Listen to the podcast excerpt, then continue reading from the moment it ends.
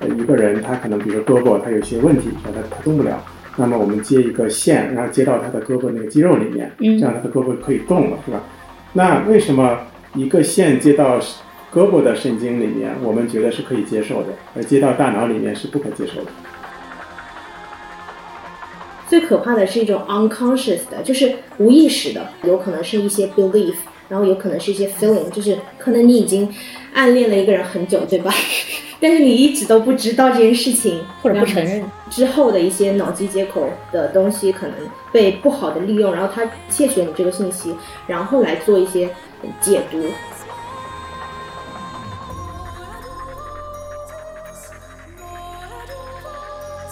这里是复旦大学哲学学院和微套联合制作的特别节目第四期，我是主播刘小树。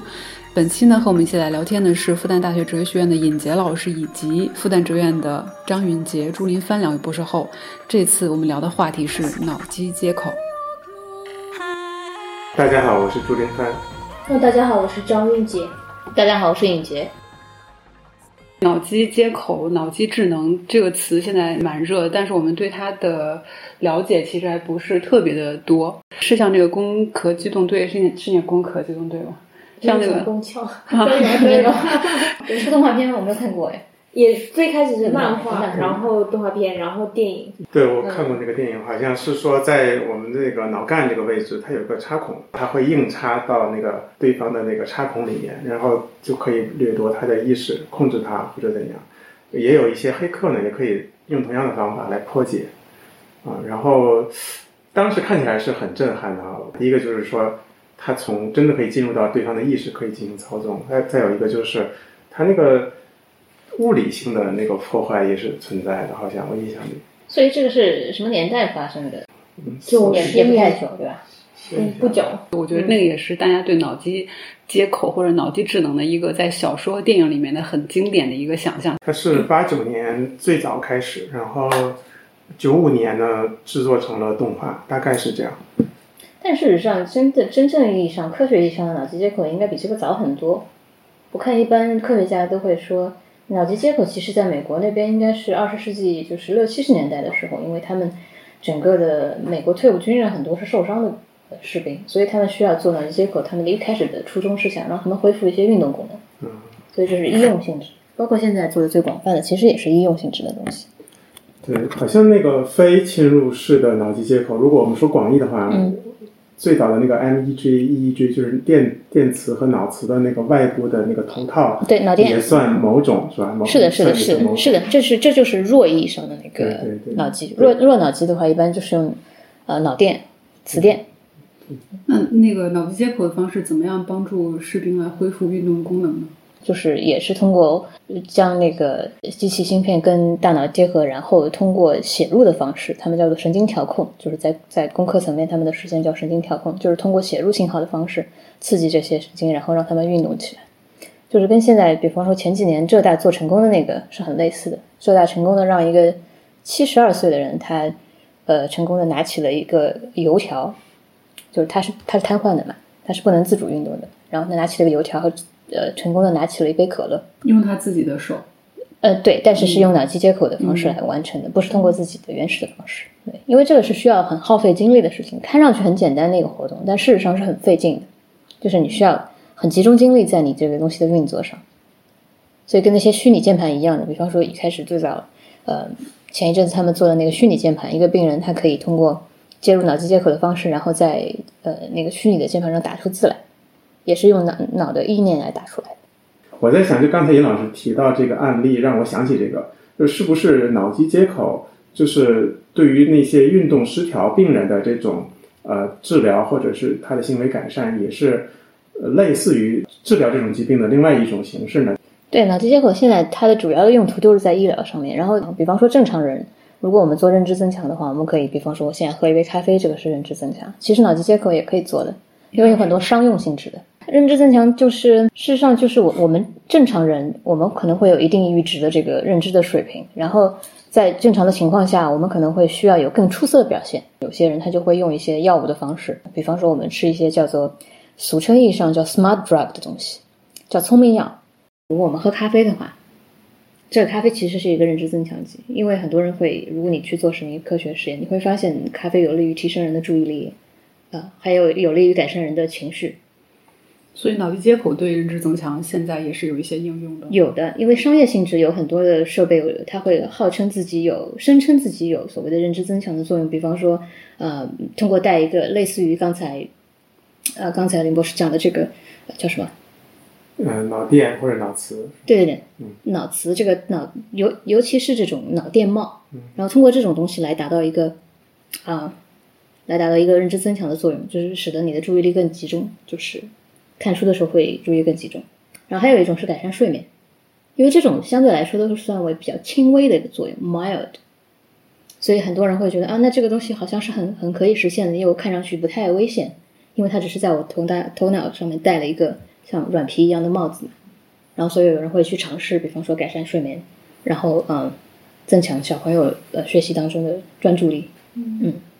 我我有一个问题就是，虽然确实这个东西在临床上有运用，然后也确实可能达到一些好的效果，但是它是不是唯一的一个途径？就比如说你刚刚说的，呃，帮助小朋友集中注意力，或者是一些聪明药，或者是帮助睡眠，但其实我们也可以从其他的途径去去做这些这些东西，比如说很原始的一些 meditation。它可能后来也会证证实对你的什么大脑的一些什么呃灰质层有一些改变，但它可能就是用一些比较物理方面的东西来让你训练，然后让你增强注意力啊、包括睡眠也是，可能你可以做瑜伽，对吧？就是这种东西，还有一些其他的。对的，就是为什么一定要用就是那么直接的，或者是甚至是有一些危险性的脑机接口的方式来达到你想要的那个目的？虽然都是临床，就这个是我觉得，对，嗯，对，所以我刚才特意强调了，就是商用性质的这种非侵入性的脑机接口，它通常会强调自己完全没有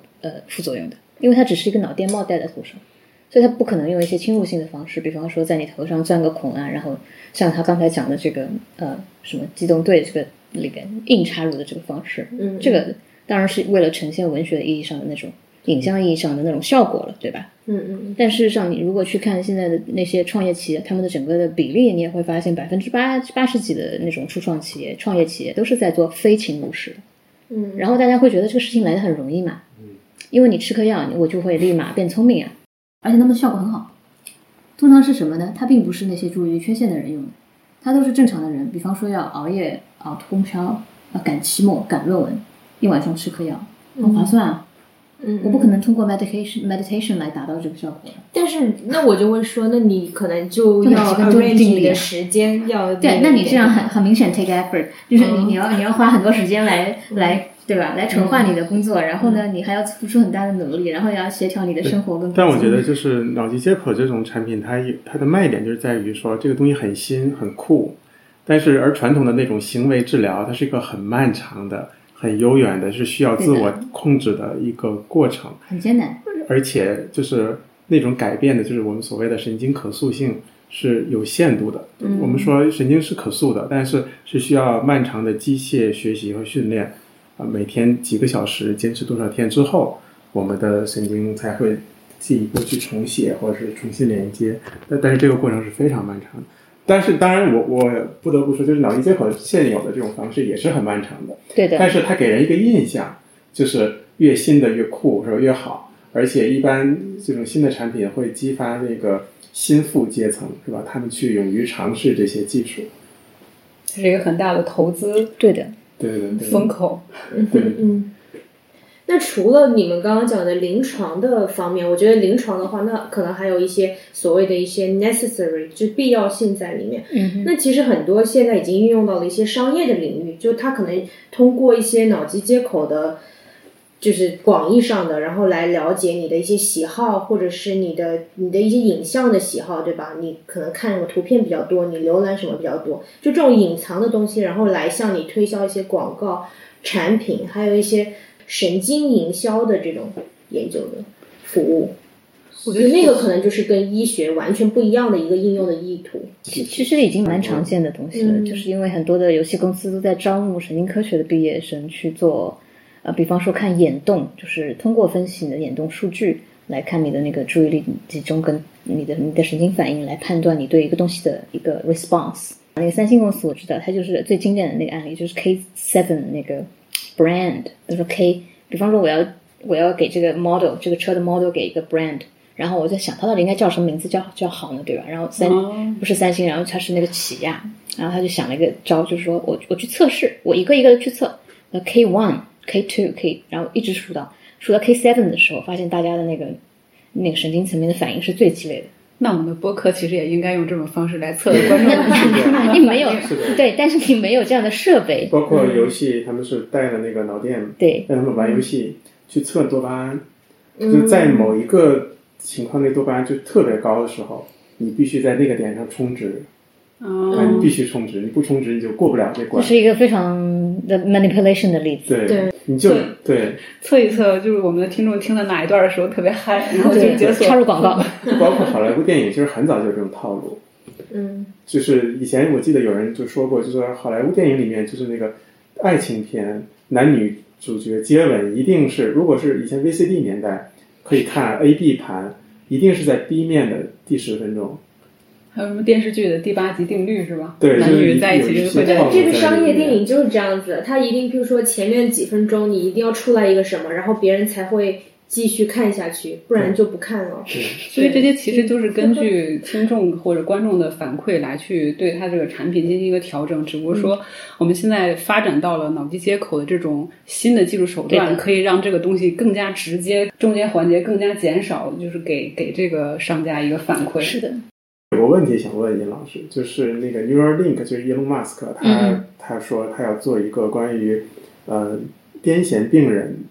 意识重启的这样的一个呃植入式的脑机接口的一个设备，是吧？就有点像我们心脏起搏器一样。那就是说，呃，癫痫病人他会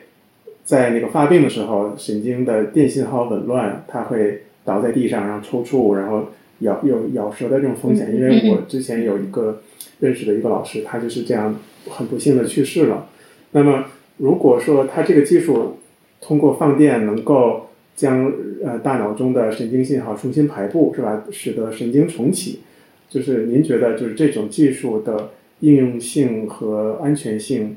就是从您的角度上看，你觉得它有什么前景吗？我其实不是很明白所谓的应用重启，重启的是哪一部分？它就是比如说呃神经信号紊乱，这个人就会发病，对吧？那么他这时候就会放出一一些电流来，对，来去引导那些呃神经元的那个电流向一个方向走，它不会再像那个乱放电。就好像刷新一下那。呃，有一点对刷新或者重启的那种感觉就。把人真的当成一个电脑的一个感觉。对对对，是的。对，因为癫痫它的发病机制恰恰就是神经元异常放电。然后，如果原理上来说，当然它如果能使得异常放电能够被归置到一个方向的话，当然这是一个 theoretically 的情景。但是它是不是会有其他的安全问题？因为这一点是没有办法得到验证的。就是人人的异常放电，你当然可以说，如果它是正常放电，它就没有问题。但是如果你把异常放电刷成正常放电，这个过程，这个改变的过程，是不是会对人造成不可逆的损害？这点你是不清楚的。对，因为所有的涉及脑机接口的问题的，呃，都会牵扯到，就是百分之九十几的研究都会说到这里有一个安全性问题，然后安全性问题考虑到这种风险效益比的问题，就是我们要冒多大的险，就是为了刷我的这个，因为对我来说，我也可以有其他的方式来防范像癫痫的发作，对吧？嗯，是。那我一定为什么一定要用这么冒险的方式去做？我觉得这里面有一个就是呃 trick，就是比如说心脏起搏器在最早出现的时候，其实大家也是有疑虑的嘛，就因为心脏需要重启。我我觉得这里面最吸引我的一个点是在于说，它埋在里面之后，它就就像心脏起搏器对的，对的，它就不动了。其实就是它可以在很长一段时间能够挽救很多人的生命的，是可以，因为很多人在癫痫之后会咬舌嘛，它就会窒息或者怎样的。其实我是觉得，就是当然我是从理论上，对理论上来说，我觉得也很吸引人。因为如果倘若说这个东西它嗯平常是不作用的，嗯嗯，是是这种休眠状态，只有它到异常放电的时候，它如果能够准确的识别异常放电的 pattern，然后准确的在那个时刻启动的话，然后它的范围又不足够大到损伤到其他的神经元的话，那它当然是很好的。它就像一个 dormant，就像一个休眠的东西在那里，它大部分时候是不会跟其他东西发生一些奇怪的混合作用。那我也有一个疑惑，就是现在这种侵入式的，就所谓的侵入式的要需要植入的脑机接口，现在发展到了什么地步，以及就是主要的应用是不是也在医学方面呢？其实是比较受限的。就是现在的研究来说，就我看到的材料来说，脑机接口嗯最大的限制是仍然是因为它整个的材料的问题。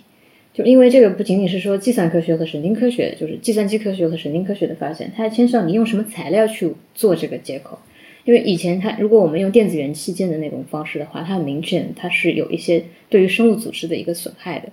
所以它就是一个电子器件，一个一个硅基的东西，它如何跟一个生物 biological 的 part 呃 interact，这这件事情是很难以做到的。你你其实，在工程学上是很难以实现这两个的信号沟通的。嗯，然后呢，你要找到一个无创的方式，那你就意味着你需要找一个很好的材料。然后现在有很多人做，像中国做的很多是做柔性材料，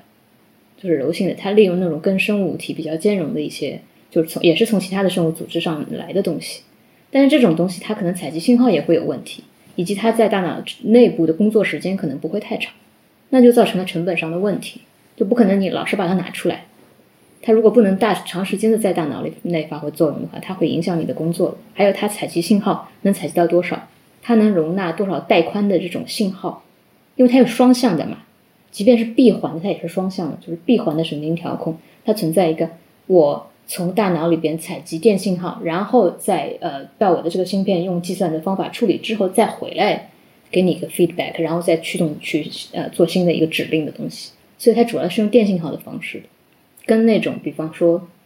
功能性核磁共振采的信号是不太一样，因为功能性核磁共振它只是采血流的那个信号，它不采那个电信号，主要的还是用电信号的方式来做。我我有一个问题，就是呃一个人他可能比如说胳膊他有一些问题，是吧他他动不了，那么我们接一个线，然后接到他的胳膊那个肌肉里面，嗯这样他的胳膊可以动了，是吧？那为什么一个线接到胳膊的神经里面，我们觉得是可以接受的，而接到大脑里面是不可接受的？就是对对，我觉得韵姐应该很很难回答这个问题。嗯，嗯，因为就是这个，我之前有查资料，就是说，呃，不管是脑机接口，不管是嵌入的还是不嵌入的，它可能都会对人体有一些伤害，然后这个伤害更多的可能不是立刻可以显示出来的，是一个从身体上来讲，就是 physically say，它可能就是。在长期来看，其实现在数据非常非常少，包括其实我也并不赞同说，呃，接手臂就比接大脑就是更好，可能你还是要一个更长期的一个数据来说明这些东西。然后当然还有，如果多的是跟大脑有关，可能更除了身体上的伤害，它可能还有跟心理的一些东西有关。那心理的伤害，就譬如说之前有看到一个案例，就是说癫痫的例子，然后呃里面的这个细节我不我不知道怎么理解啊，但是他是说用了脑机接口这个技术，然后治愈了癫痫这个病症，然后但是那个人在之后他可能长期会受到一种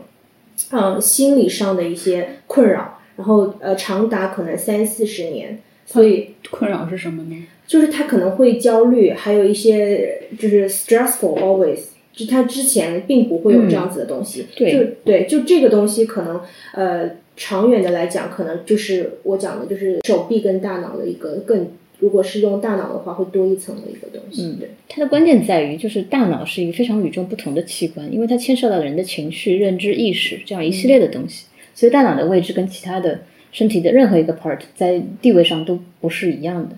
然后大脑这边，因为在哲学上会有很多讨论，比方说，当你的脑机接口的设备放进去会采集信号的时候，那么我们会呃经常会考虑这种我们叫做 neural privacy 的东西，就是神经隐私的东西。因为我一旦要采集信号出来，然后这件事情就变得好像你的大脑变成了一个很透明。对一个透明的、一个可以任意获取信息的一个地方，所以对你来说，很多的东西是不是就呃一种文学意义上的那个读心术会不会是可能的呢？就是嗯当然，当然这是一种文学意义上的一个一个比喻，因为现在的技术很明显是做不到我们探通过这样的一个技术方式探测不到你的 privacy 的，但是信息是肯定能拿到的。另外就是我觉得短期来说最麻烦的地方就是韵杰刚才讲的，就当一个东西在你的大脑里边的时候，它产生的短期和长期的作用是不明的。我们单纯在嗯心理意义上来说，这个作用也是不明的。有些人其实现在的很多研究，包括我昨天我在看文献，我正好在看经颅电刺激这个这个技术，就是我们对大脑进行这种呃经头皮的这外面的这种对于它的电刺激跟磁刺激的这样一个技术，因为也也相应来说现在是一个很很常用的技术。但这种东西呢，大部分认为是没有伤害的，科学界大部分说这个伤害不大。但是你会发现在一些很少量的研究里边，发现一些奇怪的例子，比方说有一些人他在经过刺激之后。因为本来这个刺激是为了改善一些呃认知神经方面的东西，但是最后他发现有一些奇怪的副作用，比方说会导致人有自杀的念头。还有像刚才韵姐讲的那个例子当当中，有一些例子是有些人虽然治好了某些方面的情感性的障碍，但是会发现我好像不是我，有这种例子是有的，就是我好像不属于我，这个这个我好像好了，但是这个我好像不是我，我的灵魂离我很远，对我我好像就是有一种异己感。有一种这个不属于我的感觉，对，他会有一种异己感，就是呃，我们讲的就是韵姐可能会呃比较熟悉这个话题，就是这种 authenticity，就是一种我们讲哲学上讲本真性。然后这很有意思的一点就是，它这种不管是经颅电刺激、磁刺激，还是脑机接口的各种，因为脑机接口它有一种方式就是深度脑刺激，DBS 我们叫 deep brain stimulation，就是深度脑刺激，它通常是用来治疗一些类似于帕金森。呃，患者的一些症状，想要减少他们的一些震颤，或者是，但是它也会有类似的一个啊，a byproduct，就是副副作用，就是这个这个人可能会感受到自己不是自己。但是也有研究会有反面的结论，就是有的研究认为，当我进行呃用这种 whatever，不管是脑机接口还是其他的一些方式来改善自己的情绪和认知的时候，我反倒更像我，也有很多这种例子。对，我我也是想接着你刚刚讲的，就是关于说，可能运用这个技术之后，它可能会获取一些你的这个 mental 里面的一些 data，然后这个 data 其实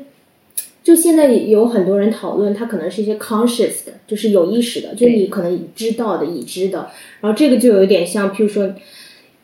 早早些年代，我们可能写日记，对吧？你写在那个日记本上，那个 paper 上，然后别人可能悄悄的读了，然后就知道你所想所写。然后你现在可能他就是你不用写在你的那个 paper 上，你就是可能在你脑子里面，然后他就运用这个手段，也知道了你的所谓的日记的一些内容。就这个东西可能是还挺危险的。如果你的这些隐私，你不想要别人看，你不想要别人看你的日记，你不想要别人读你的这个 mind，但是别人可能运用一些不好的手段，然后知道了。但我觉得最可怕的还不是这种很明显的，最可怕的是一种 unconscious 的，就是无意识的。这种无意识的可能是你自己都不知道的，然后你自己都不知道的，有可能是一些 belief，然后有可能是一些 feeling，就是可能你已经暗恋了一个人很久，对吧？但是你一直都不知道这件事情，或者不承认，对你自己这个是有可能的呀。你就也可能在某个契机，你才说哦，其实我暗恋你很久了，对吧？就这种 feeling 的东西，它是琢磨不定的。但有可能就是如果，当然，呃，之后的一些脑机接口的东西可能被不好的利用，然后他去意识到了，或者是窃取了你这个信息，然后来做一些。解读，然后这个是你无意识的，然后这个东西是真实的，但是也是你自己所谓 rationally 你不知道的，这个更恐怖。那到时候谁来定义我呢？就是我是什么样的人？对，所以就谁来定义？就关键是在于，我觉得关键就是它会让你更难，让让这件定义定义你的自我或者真实这个东西会更难。好的，那我们这期就先聊到这里。下一期我们来聊一聊，在哲学家的思想实验里，脑机接口有可能引发怎样的伦理问题。